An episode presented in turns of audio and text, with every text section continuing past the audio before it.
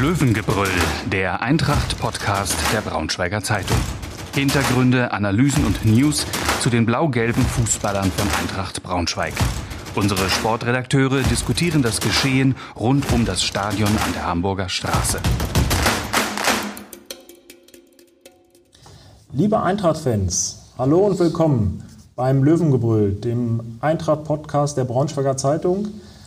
In diesem neuen Format wollen wir ähm, regelmäßig ab sofort äh, über unsere Eintracht sprechen. Alles, was rund um die Zweitliga-Fußballer, das sind sie ja inzwischen wieder ähm, seit dem Aufstieg im Sommer, ähm, ja, besprechen, was, was äh, angesagt ist, Hintergründe, Analysen, ähm, ja, vielleicht auch ein paar Neuigkeiten oder ein paar Schmankerl, die man äh, so neben dem Platz erfährt.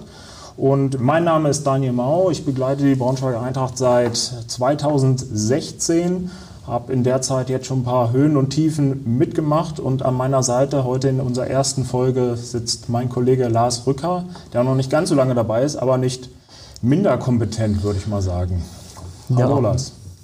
Ich habe, glaube ich, mit einer 4 zu 2 oder 2 zu 4 Niederlage in Meppen mit meiner Eintracht-Berichterstattung gestartet. Also das war, war nicht so ein guter Auftakt, aber mittlerweile sind wir mit der Eintracht ja wieder in Liga 2 angekommen. Von daher kann es nicht so ganz schlecht gelaufen sein. Der Auftakt jetzt in dieser Saison war ja mit dem Pokalspiel gegen Hertha auch sehr gut. Wir beide saßen auf der Tribüne, haben uns das Spiel angeguckt mit 500 anderen Menschen, die zugelassen waren im Stadion. Vielleicht mal, Lars, wie war so dein Eindruck? Du warst, äh, glaube ich, schon ein bisschen euphorisch, wenn ich das äh, so sagen konnte. Also zumindest wir saßen ja, hatten ja ein bisschen Abstand, aber ähm, ähm, so sah es zumindest aus von der Entfernung. Ja, ich muss sagen, es hat echt Spaß gemacht, dieser neuen Mannschaft zuzusehen. Von den Testspieleindrücken her konnte man das ja noch nicht so absehen, dass, dass es tatsächlich schon so gut läuft. Ich meine, dass man gegen einen Bundesligisten fünf Tore schießt, ähm, ist ja schon ein Ausrufezeichen. Oh, das auf jeden Fall. Es war auch ein tolles Spiel, wie ich fand. Also ich muss sagen, die Hertha fand ich offensiv sehr stark. Also gerade Kunja, also der hat die Eintracht-Abwehr ja auch vor extreme Probleme ähm, zeitweise gestellt und äh, von daher, weiß nicht, bei Hertha war ich jetzt gar nicht so enttäuscht, also dass sie jetzt schlecht gespielt haben, auch wenn die Defensive natürlich eines Erstligisten nicht würdig waren, aber es war insgesamt irgendwie ein tolles Spektakel. Also weiß nicht, so kann es weitergehen. Glaubst du, so geht es weiter? Oder Daniel Meyer war ja auch eher so ein bisschen semi-zufrieden, um es mal so auszudrücken, weil ich glaube, die vier Gegentore haben ihn schon ein bisschen gestört. Ja, also ich glaube, in der zweiten Liga sind ja dann doch nochmal noch mal andere Tugenden gefragt. Ähm, die Mannschaften sind vielleicht nicht in der Gefahr, äh, die Eintracht dann zu unterschätzen, wie es ja im Pokal manchmal der Fall ist. Ähm, da kann jeder ja auch jeden schlagen. Und ähm, dementsprechend wird das für die Eintracht im ersten Jahr zweite Liga Woche für Woche ein großer Kampf. Ja, da bin ich auch drauf gespannt. Ähm, es geht ja los am ähm, Sonntag mit dem Spiel in Heidenheim. Ähm, ja, weiß nicht, wie schätzt du die Heidenheimer ein? Das ist ja so ein bisschen, ja, ähm, sind in der Relegation gescheitert. Äh, da hat Eintracht ähm, vor ich muss kurz überlegen, zwei Jahren ähm, ist es her, ähm, ja auch keine guten Erfahrungen gemacht. Ähm, oder drei Jahre ist es eher her, Entschuldigung, nicht zwei Jahre, sondern drei Jahre ist es her, wo man dann in die, in die, ähm, in die dritte Liga abgestiegen ist. Ähm, meinst du, die Gefahr besteht bei denen auch?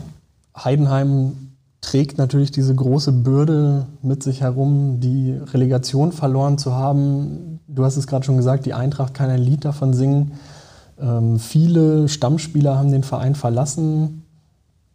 Von daher kann ich mir schon vorstellen, dass Heidenheim trotz der Kontinuität, die da in einem ja sehr ruhigen Umfeld vorherrscht, in diesem Jahr nicht ganz oben angreifen kann.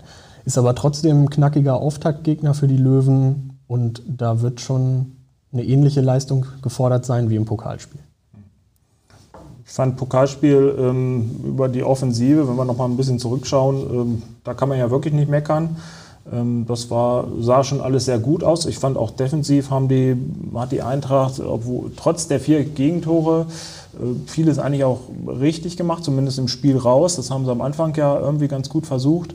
Ähm, also mein Eindruck ist so ein bisschen, dass sie Daniel Meyer da schon jetzt auch ähm, diese Idee äh, des, wir wollen mehr Fußball spielen und, und nicht nur über lange Bälle agieren, äh, sich mehr und mehr auch durchsetzt. Ähm, ich könnte mir auch vorstellen, dass dann in der, in der zweiten Liga vielleicht man das sogar noch eher zum Tragen kommt als so gegen Erstligisten, was man ja schon gesehen hat, wenn Hertha dann mal Druck macht, äh, dann sind die, ist die Eintracht auch schon ähm, ja, ein bisschen nervös geworden oder konnte ihr Spiel nicht mehr so durchdrücken wie zuvor.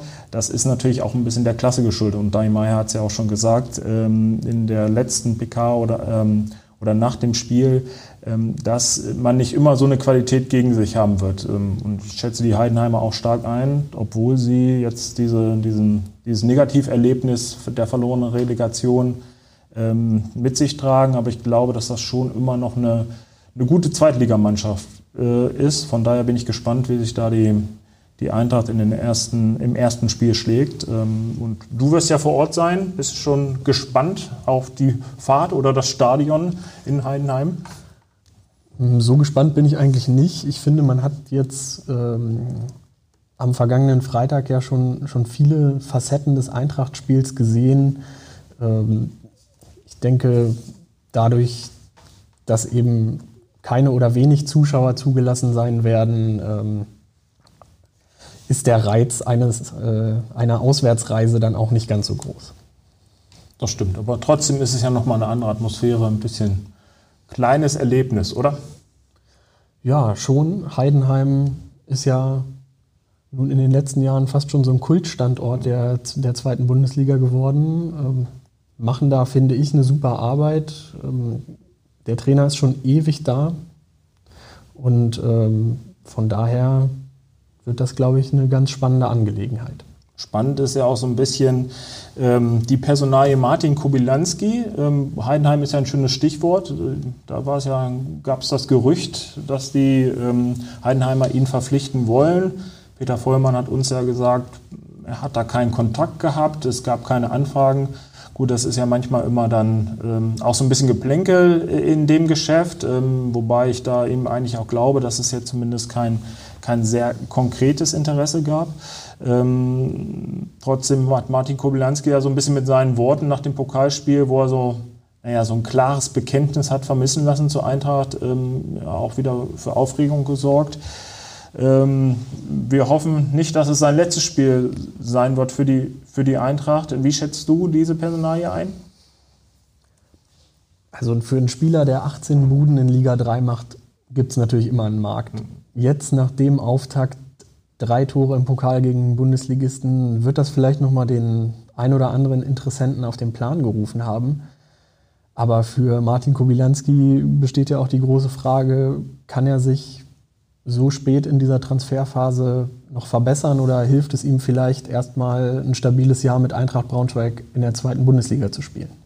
Das wäre auf jeden Fall schon mal ein Anfang, glaube ich. Er hat sich ja in der ersten und zweiten Liga, sagen wir mal so, auch noch nicht so nachhaltig durchgesetzt. Also ich meine, Union Berlin ein ordentliches Jahr gespielt in der zweiten Liga, aber dann auch nicht irgendwie da jetzt, ähm, glaube ich, 10, 15 Tore gemacht und in Bremen den Durchbruch in der ersten Liga nicht geschafft. Von daher ist es wahrscheinlich ähm, eher, würde ich ihm raten, einfach nochmal ein Jahr in Braunschweig zu bleiben und hier zu reifen, zumal ähm, gerade ja die letzten Monate er einfach ähm, ja, tolle Leistungen zeigt und irgendwie sich hier auch, glaube ich, wohlfühlt. Äh, von daher weiß ich nicht, ob das sinnvoll wäre, das jetzt aufzugeben. Ähm, gegen, ja, gegen Hertha fand ich schon beeindruckend, wie er da teilweise gespielt hat. Natürlich wegen dieser drei Tore, ähm, aber auch, ja, dass er die Kapitänsbinde getragen hat, wie er sich dann auf dem Platz auch präsentiert hat, hat man auch so ein bisschen das Gefühl, dass er schon äh, einen Schritt nach vorne gemacht hat äh, im, im vergangenen Jahr, das ja auch nicht so ganz so einfach für ihn war. Ich bin auch gespannt, wie es mit ihm weitergeht, aber er könnte auf jeden Fall einer der entscheidenden Spieler in dieser Saison wären für die, für die Löwen. Was glaubst du, äh, wer, wer könnte da noch eine, vielleicht in der ähnlichen Kategorie eine Rolle spielen? Also ich erhoffe mir viel von, von Dominik Wiedra. Ist natürlich nicht der Spieler, der jetzt für diese spektakulären Aktionen in der Offensive steht, sondern ich glaube, mehr so den, den Fußball arbeitet, obwohl er natürlich auch über Qualitäten am Ball verfügt. Hinten raus spielt er schon ganz gut, mhm. finde ich. Ne? Ja. Man, also nicht nur ein Zerstörer für die so Innenverteidiger, mhm. so wie man es vielleicht früher von Jürgen Kohler kannte. Ich glaube, er ist äh, ein immens wichtiger Bestandteil dieses Systems, weil er organisiert die Abwehr, er spielt diesen zentralen Part in der Dreierkette. Was mir im Moment ein bisschen Sorgen macht, ist, was ist, wenn er ausfällt? Wer kann diese Rolle überhaupt noch ausfüllen? Wie siehst du das? Nicolao würde mir als erster einfallen. Der hat, äh, wenn ich mich recht erinnere, auch in Bad Heiligenstadt in, in, dem, in der ersten Halbzeit in, in der zentralen Abwehr, sozusagen in der mittlere Innenverteidiger war er in der Dreierkette. Das hat er gespielt und ähm, ja, eigentlich auch ganz gut. Ich glaube, es ist auch ein Typ. In Dresden hat er auch schon mal so eine ähnliche, hat er ja auch in der Abwehr gespielt. Den sehe ich da am ehesten in der Rolle, auch weil er Erfahrung in der zweiten Liga hat. Ein guter Typ ist, glaube ich, ein Führungsspieler ist, stark im Zweikampf. Ähm, ich glaube, Dominik Wiedra ist dann doch nochmal eine Tick einfach besser und wahrscheinlich die bessere Variante. Und Nicolao ist, glaube ich, auch einer, ähm, eine Option für die, für die linke Seite der Dreierkette in der Abwehr. Ähm, muss man mal gucken. Jetzt, ähm, ja, eigentlich ja auch ein Sechser, also ein, ein sehr vielseitiger Spieler, ähm, der man, glaube ich, in vielen verschiedenen Rollen bei der Eintracht sehen kann und der, der glaube ich, auch der, dem Kader insgesamt sehr gut tut. Ähm, aber das wäre für mich so die, die erste Alternative, falls Widra mal ausfallen sollte. Aber das hoffen wir natürlich nicht, weil ich ähnlich wie du ihn eigentlich für den Besten für diese Position halte. Ähm, ja, spannend. Mal gucken, wer daneben sonst so spielt. Nicolau wäre einer für links. Ähm, aber was schätzt du, wer, wer neben Widra jetzt im, im nächsten Spiel aufläuft? Ich fand, Robin Ziegele hat es im Pokal gut gemacht. Defensiv hat die Mannschaft natürlich bei, bei vier Gegentoren noch so ein bisschen, bisschen was aufzuholen. Ich glaube, Daniel Meyer hat es ja auch gesagt, da stimmt vielleicht der ein oder andere Automatismus noch nicht. Im Spiel nach vorne, dass, dass dann auch so ein Innenverteidiger auf der linken Seite sich in die Offensive einschaltet, diese gefährlichen Diagonalbälle spielt, das hat mir schon imponiert. Und Daniel, was glaubst du, wer, wer kann denn diese Saison noch Spaß machen? Ach ja, da gibt es einige. Ne? Also ich glaube, Fabio Kaufmann, auf den bin ich in der Offensive sehr gespannt. Also Spaß ist ja meistens immer so, ähm, die Offensive, Abwehrspieler können auch Spaß machen, aber meistens verhindern die ja eher den Spaß, ähm, zumindest beim Gegner. Ähm, ich würde sagen, Fabio Kaufmann, ähm, auch wenn er jetzt noch nicht jetzt in den Testspielen oder jetzt auch gegen Hertha noch nicht die ganz großen Akzente gesetzt hat, aber ich glaube schon, dass das ein Spieler ist, der ähm, letztes Jahr in der dritten Liga schon gezeigt hat, was für eine Klasse er hat. Jetzt wird er das auch in der zweiten Liga beweisen wollen. Und äh, zumindest die Ansätze in den Spielen fand ich sehr gut. Und ich glaube, wenn er mal so richtig ins Laufen kommt, hat ja die erste Testphase auch noch ein bisschen, hat er gefehlt, hat nicht trainiert äh, oder war zumindest bei den Testspielen auch nicht bei, bei jedem dabei. Wenn er, glaube ich, richtig ins Laufen kommt, dann äh, könnte der schon ähm, eine sehr gute Rolle spielen Mal sehen, mit Mani Abdullahi vorne drin. Es könnte eine interessante Kombination werden. Weiß nicht, ob Marcel Bär ist auch ein Kandidat, der natürlich mit Mani da vorne spielen könnte oder Kupusovic. Ähm, also man hat da schon viele Möglichkeiten, wobei sie ja immer noch so ein bisschen äh, den Markt offen halten nach einem Stürmer. Ich weiß nicht, wie ist deine Einschätzung? Glaubst du, da kommt noch einer? Ich glaube, es ist relativ schwierig, in diesem Transferfenster noch den Spieler zu verpflichten, den Daniel Meyer ursprünglich als Ziel ausgegeben hat. Aber er hat es ja auch gesagt, die Jungs, die da sind, machen das gut und ähm, Stichwort ähm, ins Laufen kommen, da ist natürlich Suleiman Abdullahi ganz vorn dabei, hat ein, wie ich finde, ordentliches Pokalspiel gemacht und das Tempo, was er auf den Platz bringt, ist natürlich atemberaubend und sollte eigentlich jedem Zweitliga-Verteidiger weiche Knie bescheren. Aber keine Ibisevic den wollte Dani Meyer ja eigentlich haben. Also zumindest hat er das mal so gesagt, so eine Art Ibisevic. Ne? Mhm. Ich glaube, es war ihm bewusst, dass er den nicht kriegt.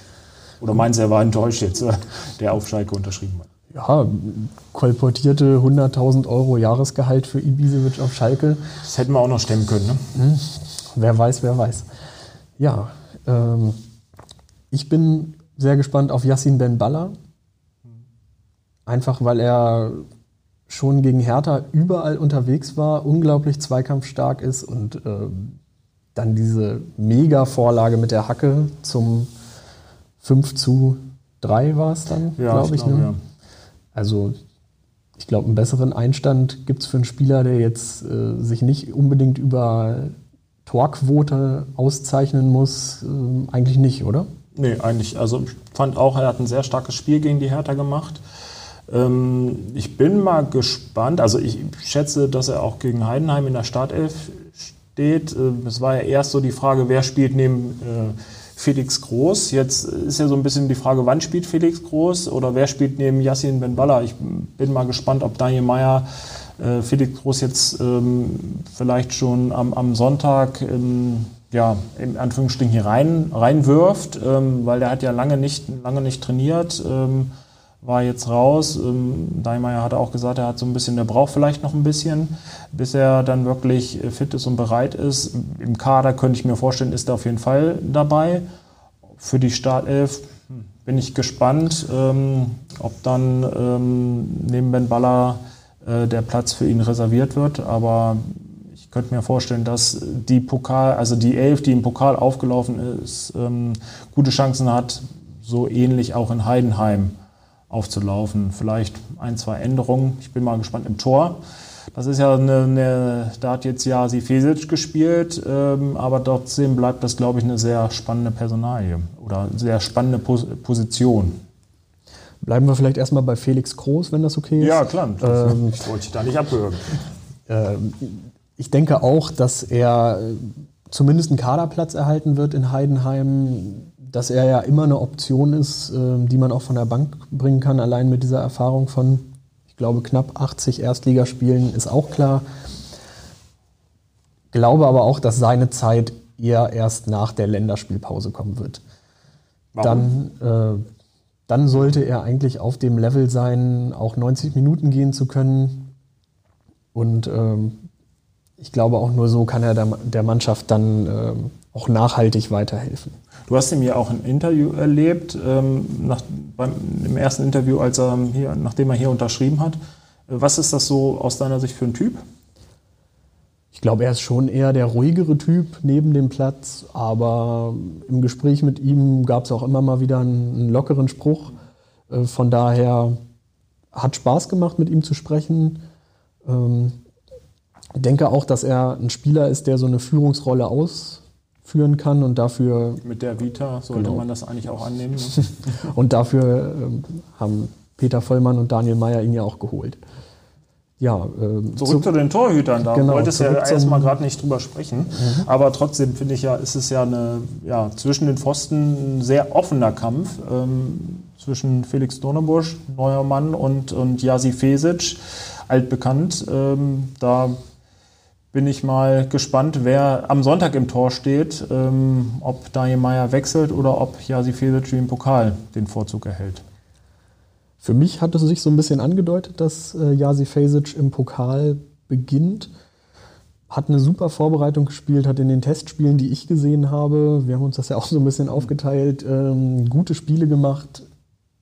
Er ist natürlich mit 34 Jahren jetzt nicht die, die Zukunftslösung. Mhm da bin ich gespannt, äh, was äh, Felix Dornebusch so früh in der Saison schon zeigen kann, weil er ist ja auch ein bisschen später zum Team gekommen.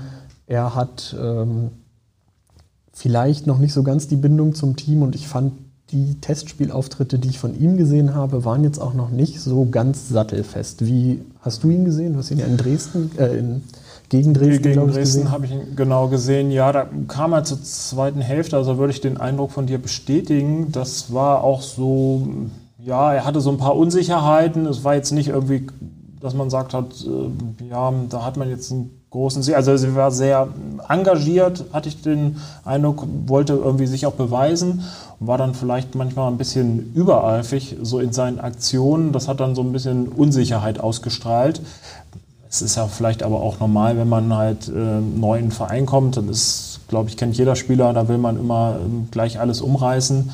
Und äh, er wurde ja nun auch explizit dafür geholt, äh, sozusagen, um den, den Kampf um die Nummer eins aufzunehmen. Von daher gehe ich mal davon aus, dass er natürlich auch mit gewissen Ambitionen hier ähm, hergekommen ist. Und ähm, von daher wollte er da vielleicht ein bisschen zu viel. Und na, wie gesagt, also ich glaube, dass äh, vieles dem noch geschuldet ist, dass er halt neu ist und so ein bisschen reinkommen muss. Ähm, auf Dauer sehe ich ihn auch äh, vor Jasi Fesic. Aber im Endeffekt werden das die Ergebnisse oder die Leistungen auf dem Platz dann äh, zeigen. Also Daniel Meyer wird da schon hingucken, wenn, wenn ähm, ein Torhüter wackelt, irgendwie in ein, zwei Spielen, ähm, kann dann auch mal der Wechsel mit gutem Gewissen vollzogen werden, was ja auch ähm, ja, einfach eine sehr ja, gute Ausgangslage für den Trainer ist. Und ähm, ich, ich finde, das ist auf vielen Positionen ja der Fall. Ich bin auch gespannt, äh, wer auf der rechten Außenbahn spielen wird. Ähm, hat im Pokal ja Danilo Wiebe gespielt. Ähm, Benny Kessel ist eigentlich so ein bisschen der, ja, seine in Anführungsstrichen angestammte Position, auch wenn er ja lieber in der Viererkette spielt. Ähm, aber das könnte, glaube ich, auch nochmal eine sehr spannende Frage werden, wer da langfristig die Nase vorne hat. Da erinnere ich mich an eine Aussage aus Daniel Meyers erstem Interview, das er mit uns geführt hat. Mhm da hat er gesagt, äh, er hatte mit einem Führungsspieler gesprochen und ihm gesagt, dass er von ihm erwartet, dass er eben diesen, dieses Profitum im Eintracht-Kader vorlebt, aber nicht dafür da ist, 34 Spiele für, für ihn zu gewinnen. Und könnte, ich, ich vermute könnte für fast, Benny Kessel, äh, auf Benny Kessel zutreffen, oder? Genau. Ich glaube, das ist ein Spieler, den du immer reinwerfen kannst, der mit seiner Mentalität vorangeht, der auch in schwierigen Situationen dann nochmal richtig einen raushauen kann und äh, vielleicht nochmal die letzten paar Prozentpunkte aus der Mannschaft herauskitzelt.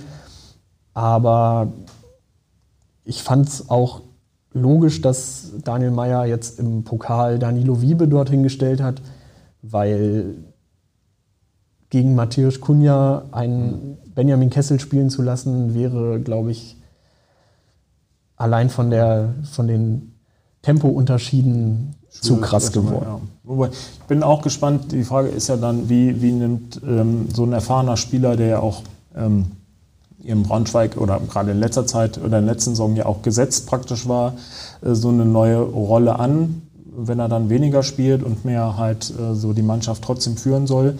Wobei ich glaube, dass er ähm, da schon auch der richtige Typ für ist und man muss ja sagen, man hat auch ein paar Typen verloren mit Marc Fitzner, der ja sein ähm, Nachwuchs der Eintracht arbeiten soll, äh, oder Bernd Nerich, ähm, der nach Berlin gewechselt ist, zu, zur Viktoria. Ähm, Stefan Fürstner nicht zu vergessen. Also man hat ja schon auch so einen Aderlass an erfahrenen Spielern, was man sportlich, äh, glaube ich, auch vollkommen nachvollziehen kann, äh, weil in, in der zweiten Liga wäre es, glaube ich, für alle schwierig geworden. Trotzdem sind das natürlich ähm, Leute, die auch ähm, der Mannschaft, glaube ich, fehlen. Glaubst du, das kann das Team irgendwie auffangen? Oder halt, das kann ja nicht nur ein Benny Kessel machen. Ich glaube, die Spieler, die geholt wurden, zumindest einige davon, können in diese Führungsrolle reinwachsen. Wir haben Nicolao angesprochen, wir haben Vidra angesprochen. Martin Kobilanski wirkt in dieser Saisonvorbereitung deutlich gereifter. Ähm, man muss natürlich gucken, wie das Ganze jetzt bis zum 5. Oktober ausgeht. Aber ich glaube schon, dass, dass sich da auch eine neue Hierarchie entwickeln kann, entwickeln muss. Und sollte das gelingen, dann äh, steht eigentlich einer, ich vermute mal, so halbwegs stressfreien Zweitligarunde nichts im Wege. Fragt ähm, sich, was stressfrei ist. Ne? Genau. Äh, ich mache nochmal den Schwenk zurück. Äh, Stichwort Bernd Nerich. Wie glaubst du, hat er sein oder sein Abschied. Hat, hat er es aufgenommen, nicht mehr Teil des Kaders sein zu dürfen? Ja, also man hat gehört, dass er zumindest das nicht mit Begeisterung aufgenommen hat. Das äh, hat Daniel Meyer ja auch im Gespräch einmal mit uns zugestanden, dass das nicht so war. Ähm, nicht mit Begeisterung ist, glaube ich, schon untertrieben. Also ich glaube, er war sogar ziemlich sauer. Ähm, aber gut, so ist es halt im Fußball. Ich kann es aus seiner Sicht verstehen, weil ich finde, der hat äh, in einer, kam in einer schwierigen Phase zur Eintracht.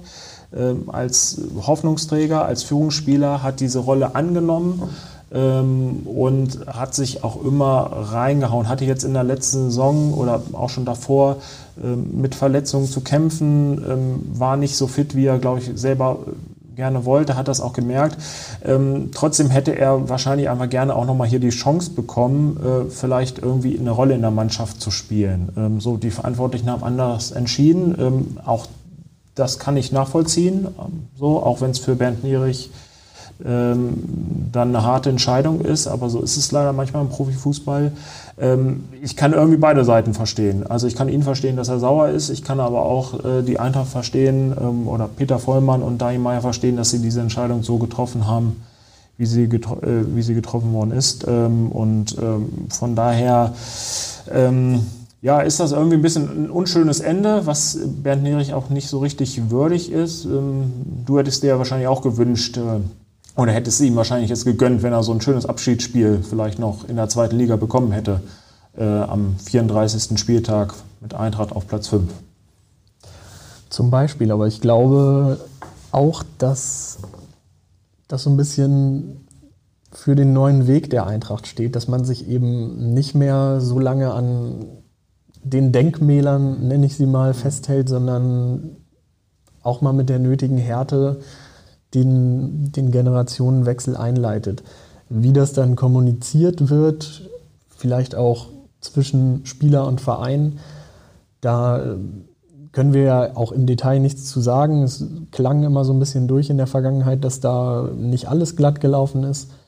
Ähm, aber das ist sicherlich nochmal ein anderes Thema. Also den Schnitt zu machen, gute junge Leute zu holen und vielleicht den den Spieler, der ein bisschen auf dem absteigenden Ast oder verletzungsanfällig ist, dann aus dem Kader zu nehmen, den halte ich für verständlich. Die andere Seite der Medaille ist dann wie es ähm, genau. im, Zwischenmenschlichen dann teilweise mhm. abläuft. Ähm, ja, ich habe ja gerade schon so ein bisschen den Platz 5 als ähm, mögliche Platzierung der Eintracht ins Spiel geworfen. Das war so ein bisschen salopp dahergesagt. Ich glaube, da Platz 5, äh, das würden alle sofort unterschreiben. Aber ich glaube, wenn man ein bisschen tiefer ansetzt, ist man gut beraten, gerade als Aufsteiger. Klassenerhalt oberste Priorität. Ähm, ich sehe da ganz gute Chancen bei der Eintracht. Ähm, ich hätte jetzt mal gesagt, so Platz 12, Platz 13 ist drin. Was ist deine Meinung? Da würde ich, da würde ich mitgehen. So Platz ja. 12 hatte ich gerade auch schon im, im Kopf, als du das angesprochen hast. Ähm, da sind ja auch einige Teams dabei, die, die vielleicht einen ähnlich großen Umbruch aus anderen Gründen ähm, vollziehen müssen. Vielleicht mal die Frage an dich, wen siehst du denn ganz hinten dran? Hinten dran? Achso, ich dachte jetzt erst oben, hätte ich äh, eigentlich immer den HSV gesagt, aber der hat ja leider im Pokal, oder was heißt leider, also hat eine ziemliche Klatsche im Pokal bekommen. Hinten dran wird schwer. Also da sind viele Teams äh, auf ähnlichem Niveau. Ich bin auf Würzburg gespannt, die ja wie Eintracht äh, so ein bisschen da hochgerutscht sind. Und ähm, da könnte ich mir vorstellen, dass es schon eng wird. Dann sind ja so ein paar Teams wie Sandhausen, weiß ich nicht, die, die schätze ich jedes Jahr immer für einen Platz, ähm, sag ich mal, äh, in den Abstiegskampf äh, schätze ich die ein, ähm, aber sie machen es immer sehr gut. Ähm, von daher glaube ich, wird das wieder ein sehr enges Rennen. Ähm, weiß nicht, hast du so einen Abschiedskandidaten Nummer eins? Vielleicht kurz zum Thema Sandhausen, die sehe ich eher in der oberen Tabellenhälfte. Ja, so, so stark. Platz 5 traue ich denen durchaus zu. Oh Mensch, ähm, da bin ich mal gespannt. Ich sehe Osnabrück, glaube ich, in einer ziemlich schwierigen Situation. Der Trainer, die prägende Figur Daniel Thune ist weggegangen, ähm, haben auch einige Spieler verloren, die, glaube ich, in der letzten Saison da eine, eine gute Rolle gespielt haben. Und deswegen denke ich, dass, dass doch der VfL Osnabrück da auch gemeinsam mit Eintracht gegen den Abstieg kämpfen wird. Und Würzburg, das Würdest du das zumindest unterschreiben, meine Einschätzung? Auch die hatten ja, haben ja doch einige Abgänge zu verzeichnen. Ich denke auch, dass das so die Teams sind, mit denen sich Eintracht messen muss. Mal gucken. Aue muss man auch immer schauen. Die haben letzte Saison eine gute Runde gespielt, aber das wechselt ja auch häufig hin und her bei denen. Ähm, wobei die ja schon eher Ambitionen eher nach oben haben inzwischen. Mhm. Ne? Aber viele Abgänge, kleiner Kader, jetzt die Pokalschlappe gegen mhm. Ulm. Da wird zum Saisonstart, glaube ich, auch nochmal vieles auf dem Prüfstand stehen in, im Erzgebirge. Ja. Ja, es wird auf jeden Fall eine spannende Saison, so viel kann man sicherlich sagen. Wir werden die äh, Zweitliga-Fußballer der Eintracht begleiten, die ganze Spielzeit und hoffen natürlich auch, dass wir über viele Erfolge berichten können äh, und hier auch im Podcast dann besprechen können. Ja, ich danke allen fürs Zuhören und äh, wir hören uns hoffentlich beim nächsten Mal. Tschüss. Mehr Podcasts unserer Redaktion finden Sie unter braunschweiger-zeitung.de slash podcast.